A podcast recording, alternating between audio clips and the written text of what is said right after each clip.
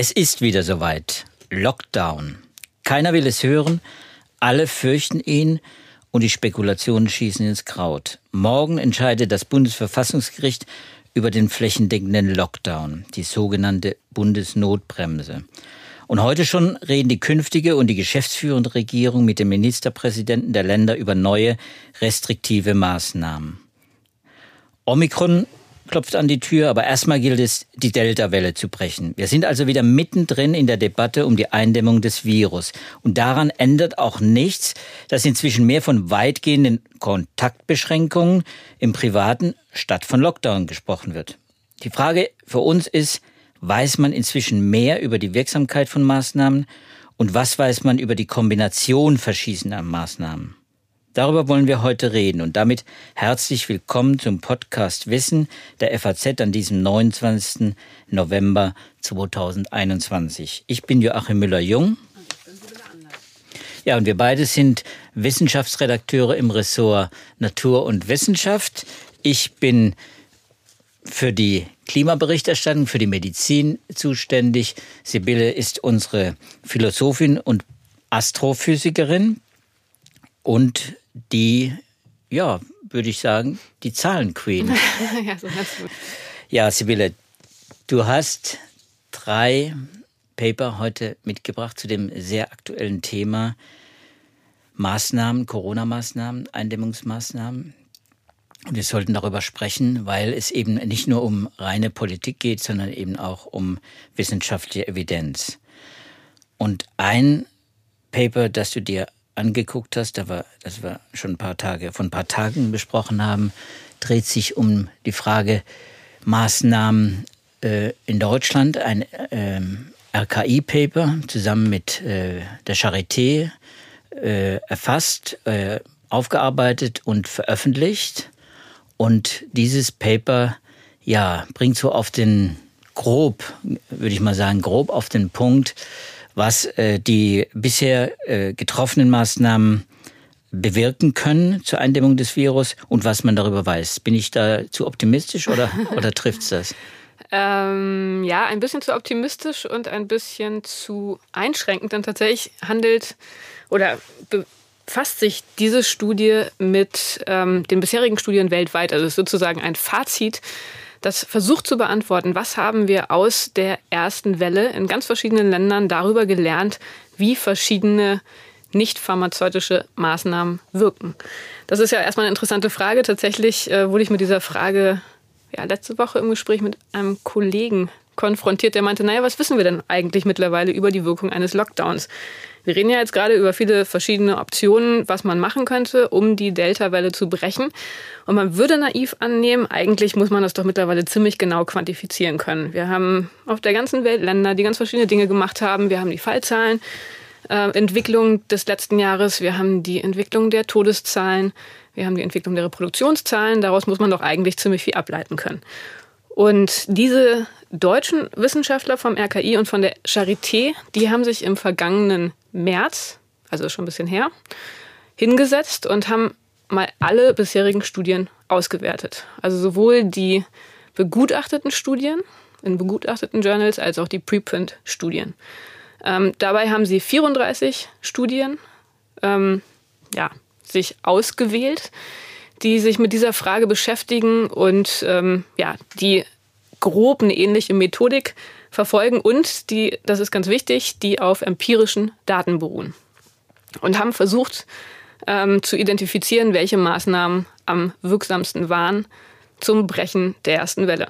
Und wenn man diese Studie liest, dann ähm, muss ich sagen, ist man als erstes, oder ich war zumindest, ein bisschen enttäuscht, weil man merkt, wie schwierig diese Frage trotz allem zu beantworten ist und wie unterschiedlich die Aussagen in den verschiedenen Studien tatsächlich sind.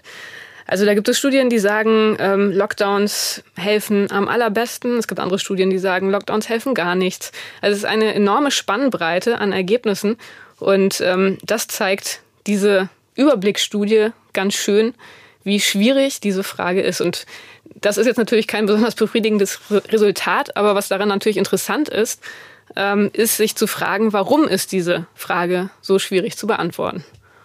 Und ähm, da muss man sich natürlich die Methodik angucken. Ähm, was die Studien vor allem machen, ist, dass sie sich irgendeine, irgendeinen Parameter suchen, der Auskunft gibt über den Infektionsverlauf. Ich hatte das gerade schon kurz genannt, also entweder Infektionszahlen oder die Reproduktionszahlen in den verschiedenen Ländern oder die Wachstumsraten der Infektionszahlen oder die Todesfallzahlen. Und dass sie dann gucken, wie dieser, dieser Parameter, den man sich angucken kann, wie der auf die Einführung von Maßnahmen reagiert. Klingt jetzt erstmal relativ einfach, aber dahinter steckt natürlich eine enorme Statistik. Denn erstens werden Maßnahmen nicht schön säuberlich nacheinander eingeführt, sondern oft in Paketen. Das heißt, äh, diese verschiedenen Einflüsse muss man irgendwie statistisch versuchen auseinanderzurechnen. Dann ist es natürlich auch immer ein wichtiger Faktor, ob sich die Menschen daran halten oder nicht. Ähm, dann ist auch der Vergleich zwischen verschiedenen Ländern nicht nur deshalb schwierig, weil natürlich die Demografie ganz unterschiedlich ist, weil ähm, ja, Länder sich in vielen Eigenschaften unterscheiden und weil natürlich auch in verschiedenen Ländern die, der Grad der äh, Folgsamkeit der Bevölkerung ganz unterschiedlich ist. Also inwiefern sich die Bevölkerung wirklich an die Maßnahmen hält, das ist letztendlich in jedem Land anders. Und diese Faktoren, die einfach sehr, sehr schwer in diesen Studien explizit zu berücksichtigen sind, die führen dann letztendlich dazu, dass man in so einer Überblicksstudie das Gefühl hat, so richtig viel wissen wir heute eigentlich immer noch nicht. Nein, das hatten wir ja letztes Jahr dann auch. Und äh, der Vorwurf wurde auch immer wieder an die Experten, zum Beispiel auch am RKI gemacht äh, und auch der Politik, dass man einen Blindflug durch die Pandemie macht, was natürlich damals bei der ersten, bei der zweiten und auch noch bei der dritten vielleicht noch verständlich war, weil man doch noch äh, am Sammeln war. Was würdest du jetzt sagen, diese ja drei Dutzend äh, Studien, die man da ausgewertet hat, die wurden sicher auch gewichtet, die wurden sicher auch bewusst ausgewählt unter vielen anderen, nehme ich an, die eben nichts taugen. Ähm, wo würdest du sagen, kann man, kann man eine Hierarchie schon von Maßnahmen erstellen? Äh, oder würdest du sagen, äh, aus den Daten bis dahin, wir werden, kriegen noch neuere Daten äh, mit den anderen Papern, aber bis dahin war eben noch nicht so klar, was wirklich funktioniert. Ja, also in dieser Studie haben Sie eine Qualitätskontrolle der statistischen Methoden durchgeführt. Also das heißt, Sie haben wirklich die verschiedenen Studien eingeschätzt in Hinsicht auf ihre Gründlichkeit, haben das einfließen lassen und haben dann eine große Tabelle erstellt, wo man schon rein visuell anhand einer Farbkodierung einen ersten Eindruck bekommt, an welchen Stellen die verschiedenen Studien eher übereinstimmen und an welchen nicht. Und das ganz allgemeine Ergebnis, ähm, was diese Studie hervorgebracht hat, ist, dass die meisten Studien übereinstimmen darin, dass Schulschließungen effektiv sind, darin das Infektionsgeschehen zu bremsen. Ähm, dann die Schließung von Arbeitsplätzen, von Geschäften, von Veranstaltungsorten und von Großveranstaltungen. Auch das funktioniert oder hat an vielen, in vielen Ländern, an vielen Stellen gut funktioniert. Was auch immer funktioniert hat, hat aber in verschieden starkem Maße, waren allgemeine Lockdowns, Bewegungseinschränkungen, ähm, Social Distancing, Informationskampagnen und das Tragen von Masken. Und was größtenteils nicht funktioniert hat, erstaunlicherweise, waren ähm, Einschränkungen im öffentlichen Nah- und Fernverkehr, äh, Testkampagnen, Kontaktverfolgung, Isolation und Quarantäne. Und das ist natürlich erstmal überraschend, aber da schreiben die Autoren schon selbst. Das kann natürlich auch daran liegen, zum Beispiel beim Testen. Wenn man umfassend testet, findet man mehr Fälle und insofern mag das das Infektionsgeschehen zwar letztendlich einschränken, aber dadurch, dass man erstmal mehr asymptomatische Fälle findet, sieht man es nicht in den Zahlen.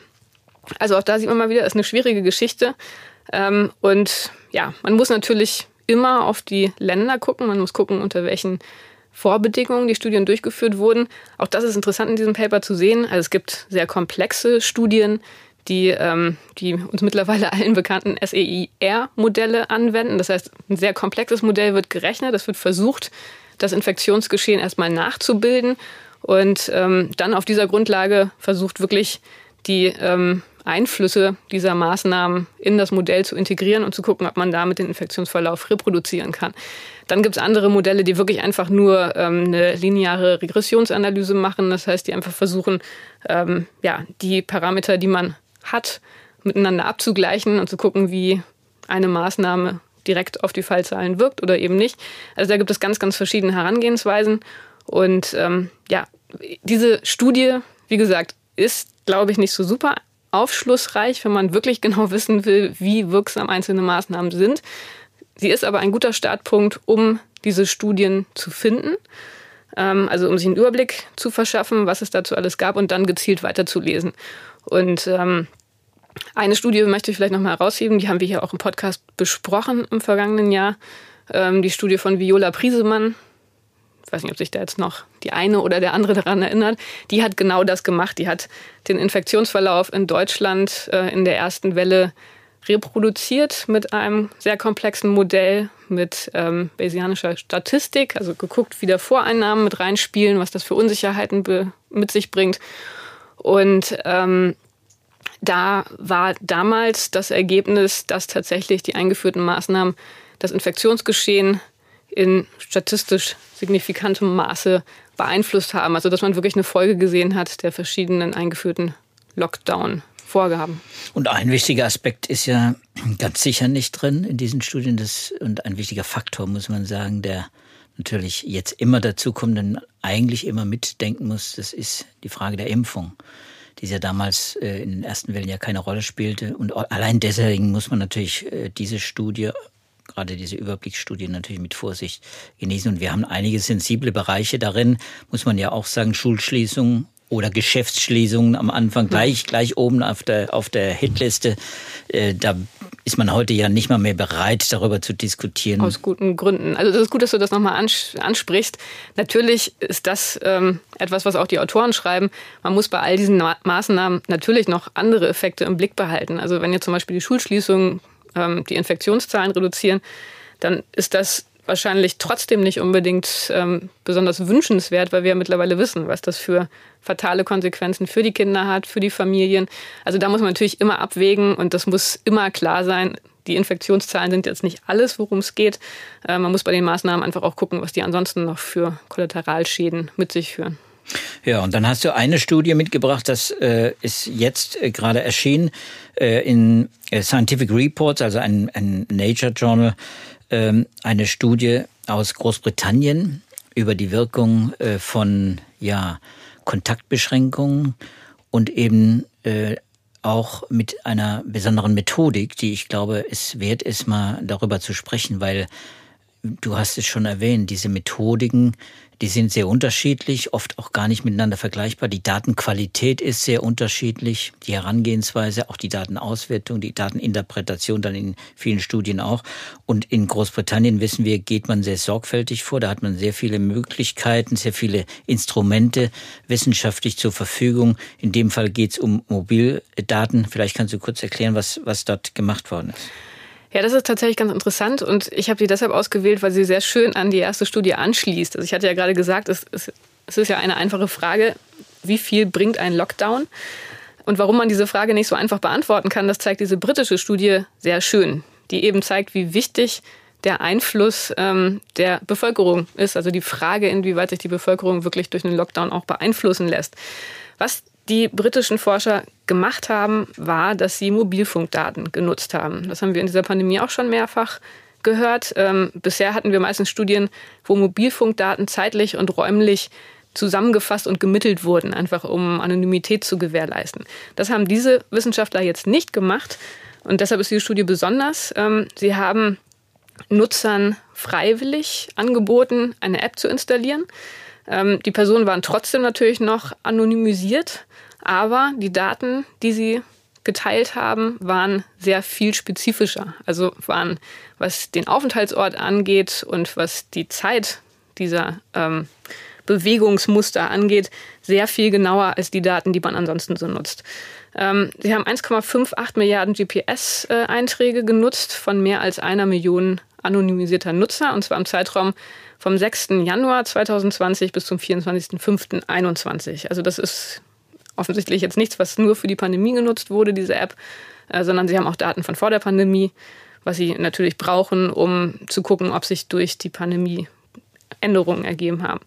So, und was sie, was sie interessiert hat, war, inwiefern sich die Zahl der Haushaltsbesuche, also dass Menschen in irgendwelche anderen Haushalten, sich in anderen Haushalten äh, aufhalten, um andere Menschen zu besuchen, inwiefern sich diese Raten dieser, diese Besuchsraten ähm, in Zeiten der Lockdowns geändert haben und ob es da dann auch ähm, lokale Variationen gab. Und um das zu machen, ähm, ja, haben sie sich einfach angeguckt, wo bleiben die Nutzer längere Zeit an einem Ort. Das haben sie für alle Nutzer gemacht, haben dann angenommen, dass der Ort, wo sich die Nutzer am meisten aufhalten und wo sie sich am zweitmeisten aufhalten, dass das Arbeitsort und Zuhause ist. Das heißt, diese Orte wurden rausgeworfen. Dann wurden außerdem Orte rausgeworfen, von denen man weiß, dass sich dort Restaurants oder Kirchen oder irgendwelche öffentlichen Orte befinden. Und dann war die Annahme, dass das, was man übrig behält, die Orte sind, wo andere Menschen besucht wurden. Einen wichtigen Punkt habe ich noch vergessen. Äh, auch Aufenthaltsorte innerhalb von 30 Metern relativ zum Arbeitsort oder zum eigenen Zuhause. Das wurde auch rausgeworfen, weil man sich da gedacht hat, naja, das ist vielleicht der Garten oder man geht mal kurz raus. So.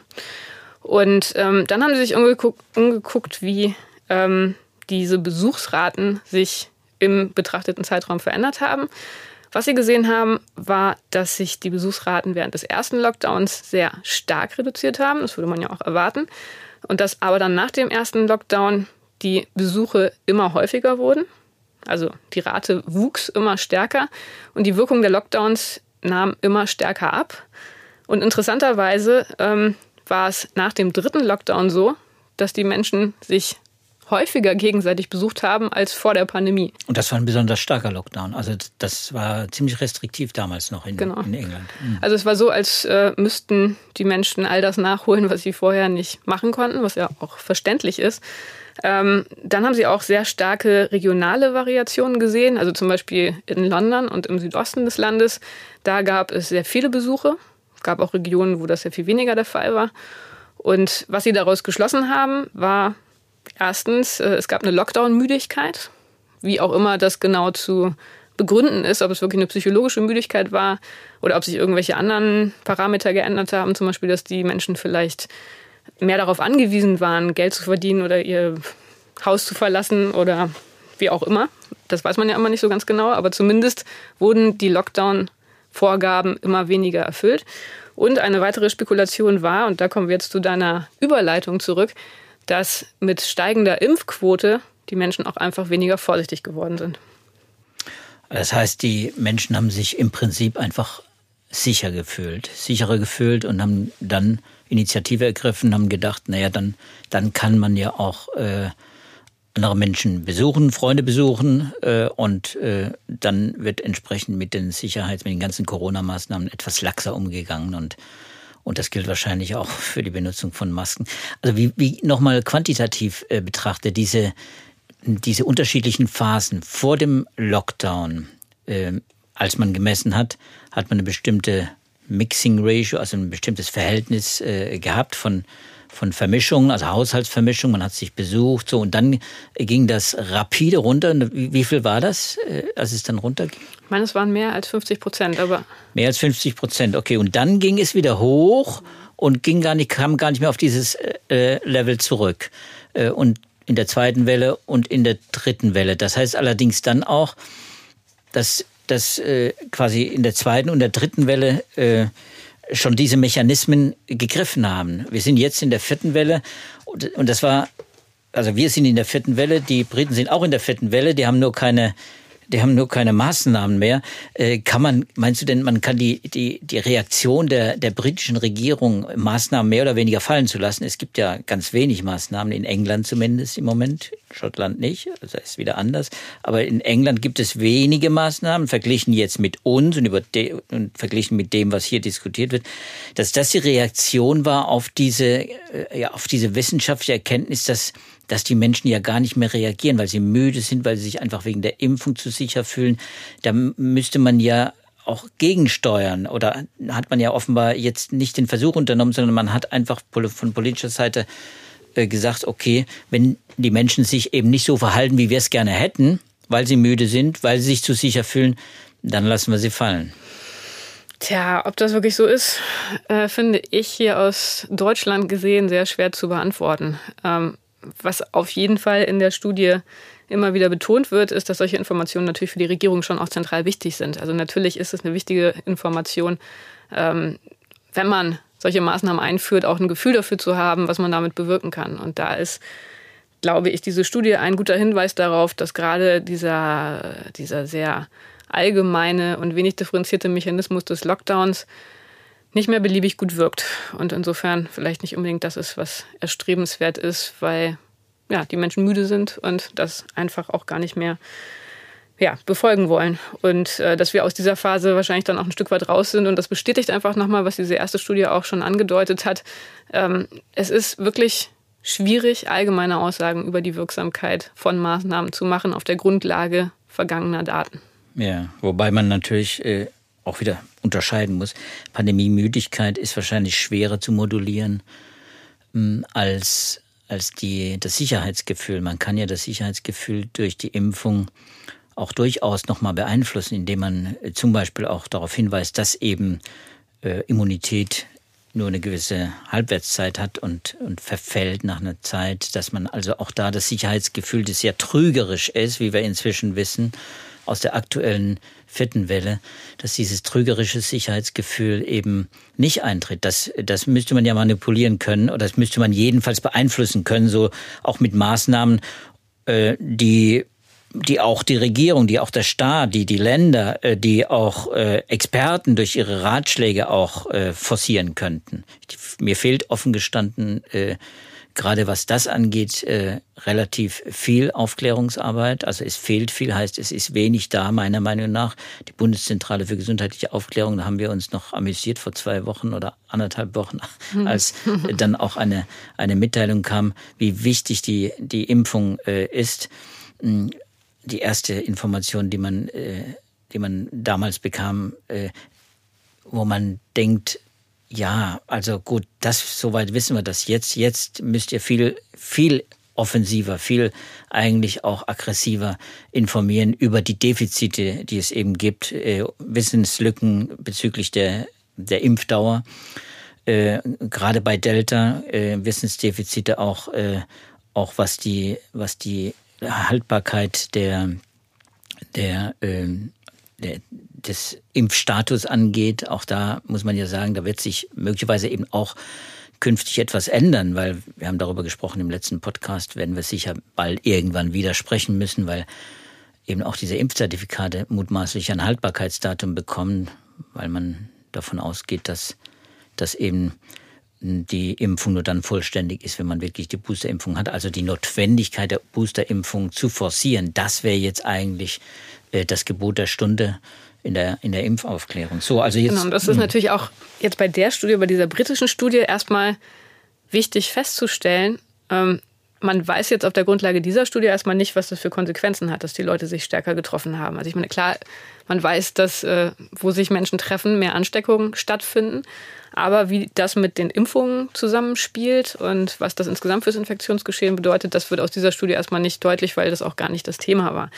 Und insofern ist es ja eine interessante und wichtige Frage, was die Impfung und ähm, die Impfkampagne für eine Rolle spielt ähm, für den Einsatz von Maßnahmen. Oder anders gesagt, wie ist das Infektionsgeschehen, das wir jetzt derzeit in Deutschland erleben, durch die verschiedenen Gruppen von Geimpften und Ungeimpften beeinflusst.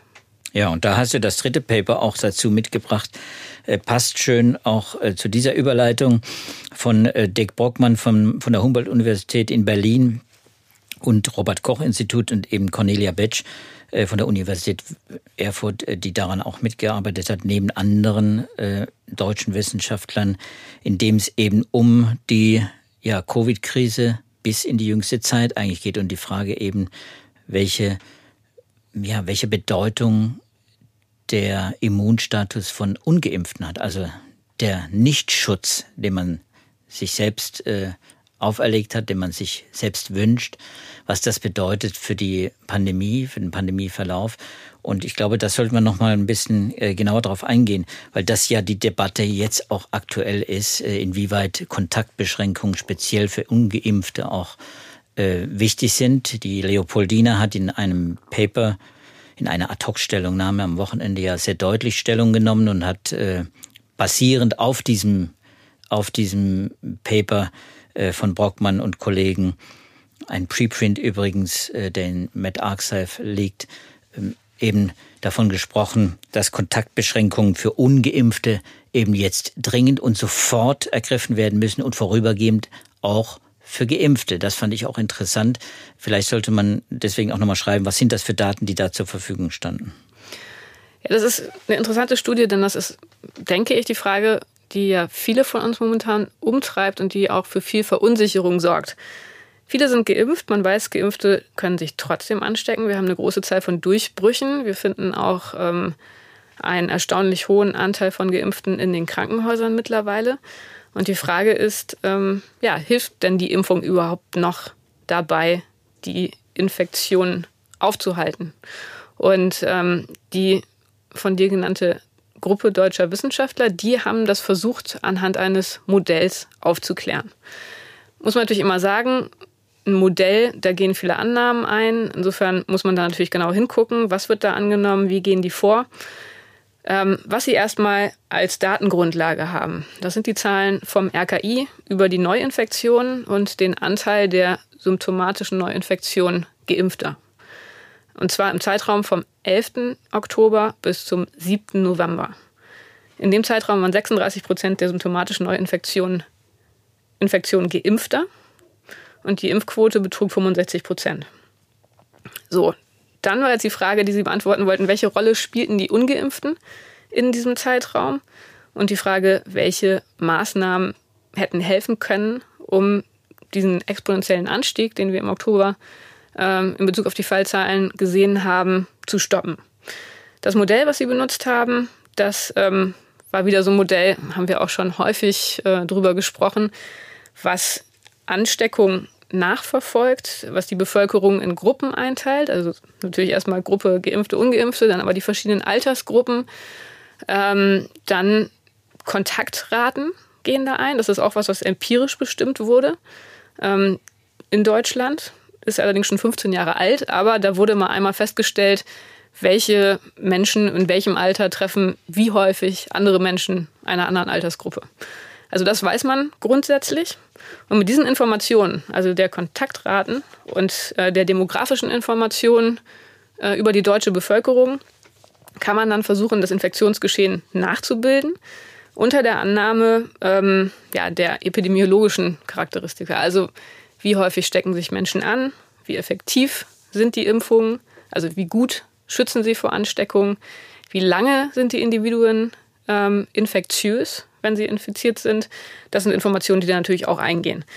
Ähm, für diese Informationen haben die Wissenschaftler auch empirische Daten genutzt. Das kennt man ja aus dem wöchentlichen RKI-Bericht. Das RKI, das berechnet aus den Zahlen der Impfdurchbrüche ähm, jede Woche neu die Effektivität der Impfung für die vergangenen vier Wochen. Und ähm, das lag zu dem Zeitpunkt insgesamt bei 72 Prozent. Und davon sind die Wissenschaftler ähm, hier an der Stelle erstmal aus, äh, davon ausgegangen. Und bei jungen Menschen äh, wurde die Impfeffektivität ein bisschen höher angenommen. So, und wenn Sie das durchgerechnet haben, dann waren Sie in der Lage, nachzubilden, wie viele Infektionen zwischen Ungeimpften, zwischen Ungeimpften und Geimpften und zwischen Geimpften stattgefunden haben. Und ähm, das haben Sie als Anteil der Reproduktionszahl dargestellt. Also wir erinnern, erinnern uns, die Reproduktionszahl, die beschreibt, wie viele Menschen durchschnittlich von einem Infizierten angesteckt werden. Und wir erinnern uns auch noch vom Anfang der Pandemie, wenn das größer 1 ist, dann haben wir ein exponentielles Wachstum. Wenn es unter 1 liegt, dann ist das Infektionsgeschehen im Abklingen. So, und was sie ausgerechnet haben, ähm, unter der Annahme dieser 72 Prozent Effektivität der Impfung und unter der Annahme, dass die Geimpften etwas weniger ansteckend sind, dadurch, dass sie kürzer infektiös sind. Das ist das, was empirische Studien nahelegen. Ähm, das ähm, hat bei ihnen zu dem Ergebnis geführt, dass 38 bis 51 Prozent der Reproduktionszahl durch Infektionen gegeben ist unter Ungeimpften. Also Ungeimpfte, die Ungeimpfte infizieren. 15 bis 17 Prozent der Reproduktionszahl, das sind Geimpfte, die Ungeimpfte anstecken. Also 15 bis 17 Prozent. Ähm, und insgesamt 24 bis 33 Prozent von R wird durch Geimpfte gegeben und 67 bis 76 Prozent durch Ungeimpfte. Oder, wenn ich das jetzt nochmal, also es waren jetzt sehr viele Zahlen, Aber ich glaube, die eindrucksvollste Zahl, die in diesem Paper zu finden ist, ist, dass an acht bis neun von zehn neuen Infektionen ungeimpfte beteiligt sind in einer Form. Und das ist natürlich erstmal sehr erstaunlich, wenn man sich nochmal vor Augen führt, 65 Prozent der Bevölkerung waren zu dem Zeitpunkt geimpft, die ungeimpften also in der klaren Minderheit. Und das zeigt einfach, dass das Infektionsgeschehen doch sehr, sehr stark von den Ungeimpften mitbestimmt wurde. Also das heißt mit anderen Worten, solange wir noch so viele Ungeimpfte in der Bevölkerung haben, ist es schwierig äh, mit Maßnahmen, die ähm, die Fallzahlen äh, zu drücken. Und je mehr wir Impfung haben und je mehr der Impfschutz, je besser der Impfschutz wird, umso leichter fällt es. Mir fällt äh, dazu übrigens etwas ein, was ich in den letzten Tagen immer wieder darüber nachgedacht habe dass Herr Spahn zum Beispiel, unser geschäftsführender äh, Gesundheitsminister, jetzt auch immer wieder betont, dass Impfpflicht schon deswegen nicht wirkt, jedenfalls nicht in der vierten Welle, weil es einfach zu spät, zu spät äh, funktioniert, diese Maßnahme. Man, man dämpft die vierte Welle nicht jetzt ad hoc durch die Impfpflicht, sprich durch die Impfung von, un, von Impf, ja, Unwilligen oder Impfmüden.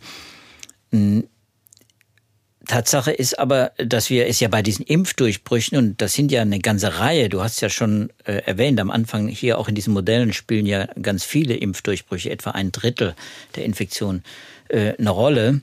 Und zwar im Sinne der Infektion, nicht der nicht der, der Krankheit. Also die werden nicht alle krank, aber es gibt eben Infektionen auch äh, von Geimpften, dass diese Impfdurchbrüche eben dann auch weiter die die Pandemie am Kochen, am Köcheln halten. Und deswegen muss man ja sagen, ist die Boosterimpfung umso wichtiger.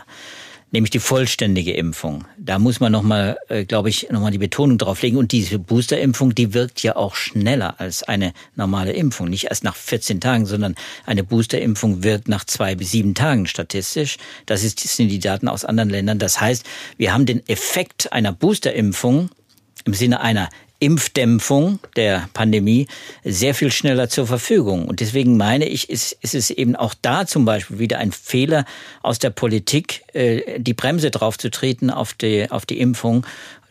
Meiner Meinung nach und müsste man jetzt eigentlich umso mehr darauf äh, drängen, dass Boosterimpfungen forciert werden. Und zwar durch ganz konkrete Maßnahmen.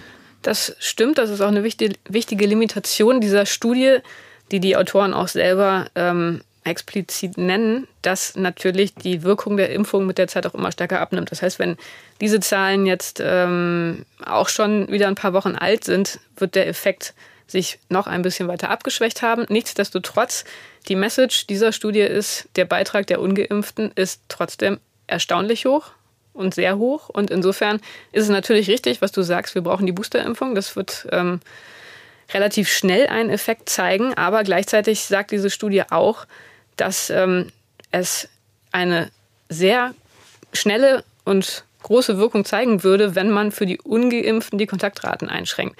Sagen natürlich sofort dazu, das ist eine ganz, ganz schwierige Geschichte ähm, aus ethischen und logistischen Gründen. Österreich hatte das ja mal kurzzeitig versucht mit einem Lockdown für Ungeimpfte. Das kann man ja überhaupt gar nicht kontrollieren. Also man kann ja den Leuten nicht verbieten, ihre Wohnung aus welchen Gründen auch immer zu verlassen. Und wenn man sie dann draußen trifft, dann müssen sie einfach nur sagen, dass sie gerade auf dem Weg zum Einkaufen oder zum Arzt oder was auch immer sind. Also insofern ist das ja überhaupt gar nicht praktikabel. Aber diese Studie zeigt, ähm, dass 2G zum Beispiel, äh, wo ja schon die Überlegung ist, dass man einfach die Mischung von Geimpften und Ungeimpften, also das Zusammentreffen von Geimpften und Ungeimpften, dass man dieses Zusammentreffen unwahrscheinlicher macht, dass das auch schon in der Tat eine Wirkung hat. Also das ist was, was sie explizit modellieren. Wie gesagt, ist alles eine ganz schwierige Geschichte was ähm, natürlich auch die Signalwirkung angeht, gesellschaftlicher Art. Und das ist auch was, was natürlich eine Modellierungsstudie überhaupt gar nicht berücksichtigen kann, was auch nicht Thema ist. Ähm, aber diese Quantifizierung der unterschiedlichen Beiträge in dieser Studie, die fand ich schon durchaus interessant. Und die Studie ist vielleicht auch beruhigend noch ein weiteres Mal für die Geimpften, weil sie zeigt, ähm, in der Tat ist die Impfung wirksam. Und ähm, ja, die, der größte Teil der Ansteckungen, die ähm, sind durch oder unter Mitwirkung von Ungeimpften zu sehen. Ja, also die Impfung ist immer noch die, die wichtigste Maßnahme. Und deswegen muss man da auch nochmal darauf hinweisen, dass eben Impfen wirklich äh, schützt. Und zwar nicht nur im Sinne einer, eines Infektionsschutzes, sondern auch das wurde jetzt nicht in dem Paper hier behandelt, aber auch das ist klar, allein aus den Daten der letzten Wochen, eben auch im Hinblick auf die Erkrankung. Denn die Hospitalisierungsraten, denn die Belegung der Intensivstationen und auch äh, die Todesfallzahlen zeigen eindeutig, das ist immer noch eine Pandemie der Ungeimpften vor allem. Ja, man sieht ja einfach die Zahlen. Also wir haben ja so viele Neuinfektionen derzeit. Und wenn man aber auf die Intensivzahlen guckt und das mit den vergangenen Wellen vergleicht, dann sieht man, dass die Anzahl der Menschen, die schwer erkranken, wirklich nach wie vor vergleichsweise gering ist vor dem Hintergrund der hohen, Fall, hohen Fallzahlen. Und das ist auf jeden Fall natürlich ein großer Erfolg der Impfkampagne, wenngleich es nicht ausreicht und äh, die Lage natürlich trotzdem sehr, sehr ernst ist. Aber das darf man nicht vergessen, die, Impf die Impfung ist erfolgreich und die Impfkampagne so weit äh, ist sie auch erfolgreich, auch wenn sie nicht ausreicht, so wie sie in Deutschland momentan zu verfolgen ist.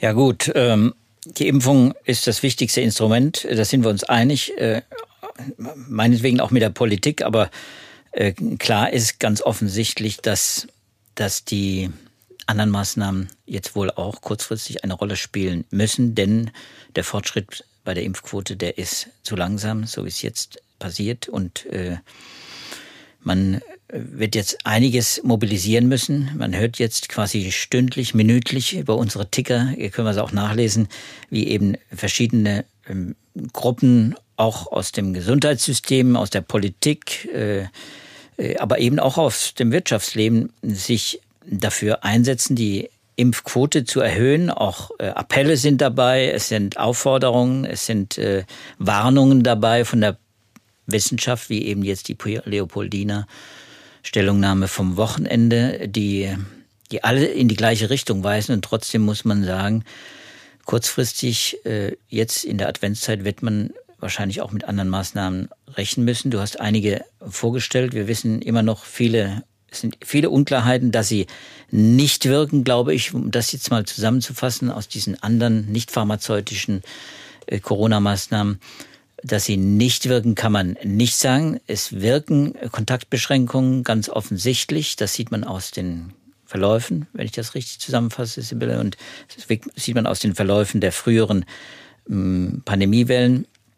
Jetzt geht es natürlich um die Ausgestaltung der konkreten Maßnahmen. Darüber wird jetzt gestritten und darüber werden wir in den nächsten Tagen, Wochen sicher noch einiges hören. Da wird man auch viel streiten müssen, weil es eben nicht nur um Eindämmung der Pandemie geht, sondern eben auch um ja, wirtschaftliche Interessen, äh, auch um psychologische Bedrohung. Du hast schon erwähnt, die Schulen, die Schüler, die leiden, auch die Kranken übrigens, die leiden.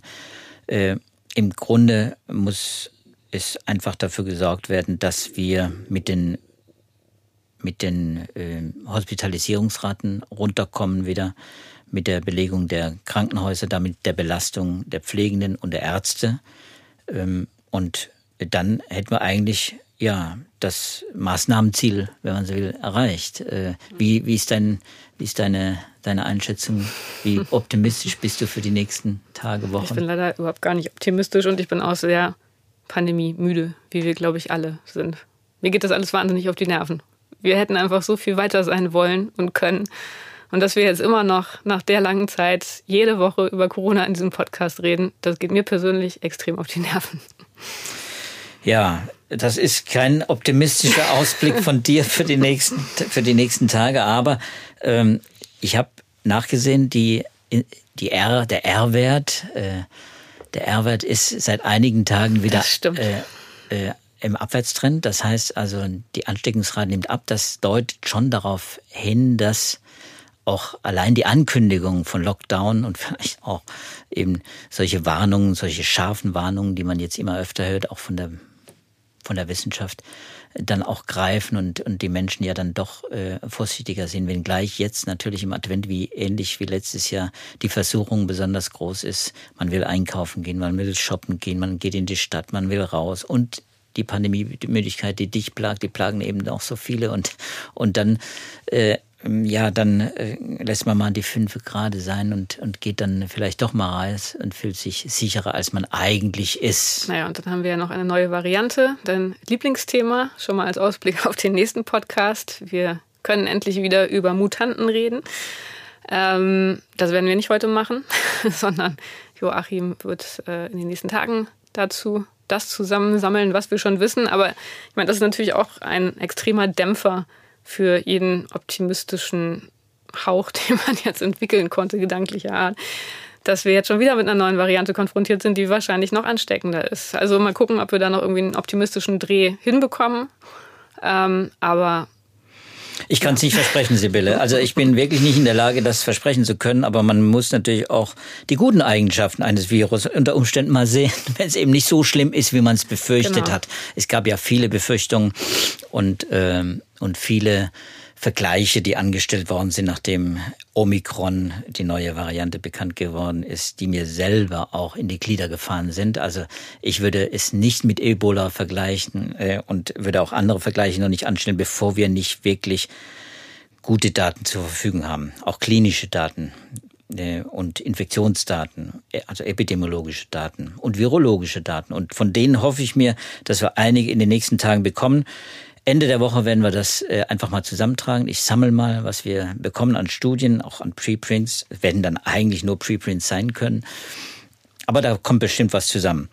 In dem Sinne würde ich sagen, Sibylle, machen wir für heute Schluss. Das war unser heutiger Podcast FAZ Wissen. Wir freuen uns, wenn Sie Anregungen, Kommentare haben zu unserem Corona-Podcast, wenn Sie auch neue Themen, auch andere Themen gerne hören würden, auch das nehmen wir gerne auf, weil wir auch irgendwann dann mal mit Corona äh, einen Schlussstrich ziehen wollen, wie alle. Ja, wir werden uns dann äh, mit die, äh, solchen Themen auch gerne beschäftigen. Bis dahin würde ich sagen, äh, schreiben Sie uns äh, das alles auf äh, an wissenschaft.faz.de Stichwort Podcast. Und wenn Ihnen die Folge gefallen hat und die nächste Folge auch nicht verpassen wollen, dann können Sie uns äh, natürlich auf einer der üblichen Podcast-Plattformen auch abonnieren. Das war's für diesmal. Wir verabschieden uns und hoffen, dass Sie auch beim nächsten Mal wieder dabei sind. In dem Sinne, bleiben Sie gesund. Ich sage Tschüss. Ich auch. Tschüss.